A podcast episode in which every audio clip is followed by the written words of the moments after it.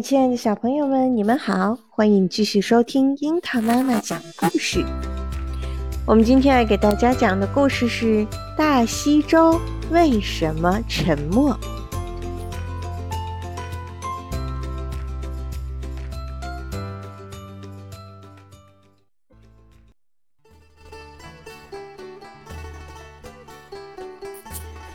九千年前，在浩瀚的大西洋中，有一个巨大的亚特兰蒂斯岛，它从直布罗陀海峡的西部一直延伸到加勒比海附近。岛上有一个强大的帝国，那是海神波塞冬建立起来的。传说海神波塞冬有十个儿子，他最喜欢大儿子大西。于是便把整个帝国的权力都交给了他，帝国名为大西帝国，而周围的海域就叫做大西洋了。亚特兰蒂斯岛是个很大的岛，它的面积比整个亚洲再加上叙利亚还要大，因此又叫大西洲。大西王不但统治着大西洲。还经常依仗强盛的国力对领导发动战争，不断向东扩张，妄图吞并希腊和埃及。但希腊人可不是好惹的，他们的保护神是智慧女神雅典娜。在雅典刚刚建立时，海神波塞冬曾跟智慧女神雅典娜较量过，被雅典娜击败。这一次，雅典娜又赋予希腊人非凡的智慧，军事部署十分严密，使得大西王没有一点空子可钻。大西王只好撤兵回国，再做打算。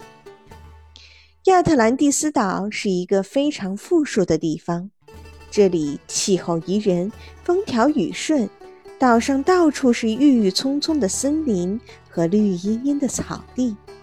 森林里硕果累累，橘子、苹果、柠檬、樱桃和葡萄等应有尽有，奇花异草，香气四溢。岛上还盛产各种贵重的矿石和黄金。大西王宫殿和波塞冬神殿的柱子都是用金子铸成的。岛内还有许多黄金塑成的巨大神像。墙壁一色白银镶嵌，天花板则用贵重的象牙做成。由此可见，大西王和王公贵族的生活该是何等奢华。大西王在建国初期还注重以德治国，经常和大臣们共商国事，将讨论的决议用金榜公布于众，国民们奉公守法，安居乐业。可是，随着国势强盛，大西王和王公大臣们渐渐沉醉于享乐之中，上行下效，国民们也都追求物质享受，过着荒淫糜烂的生活。大西王仍垂涎希腊那块沃土，还想报智慧女神雅典娜击败父王波塞冬的一箭之仇，于是。再次挑起战火，向邻国发动进攻。残酷的战争弄得尸横遍野，百姓怨气冲天。神主宙斯十分生气，决定惩罚大西国。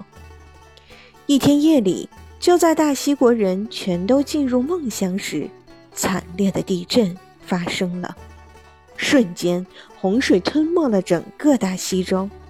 一个强大的国家从此消失不见了。小朋友们，刚才的故事是来自希腊的神话。那么，历史上真的有大西国这个国家吗？那么，它又是怎么消失的呢？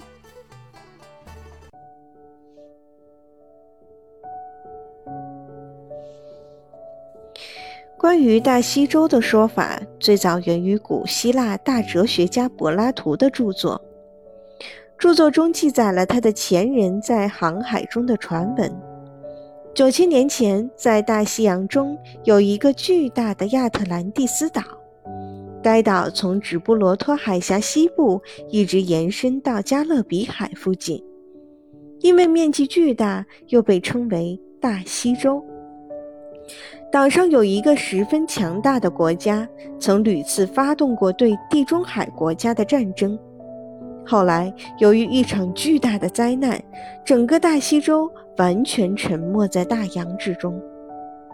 在柏拉图之后的两千多年中，关于大西洲的有无和位置，一直是学者们争论不休的问题。虽有不少人提出了言之凿凿的证据，肯定大西洲的存在，但现代的海洋勘探工作对此并未提出任何有力的支持。大西洲之谜仍是有待人们深入探索的问题。好了，小朋友们，我们今天的故事就到这里了，我们下一期再见吧，小朋友们，晚安。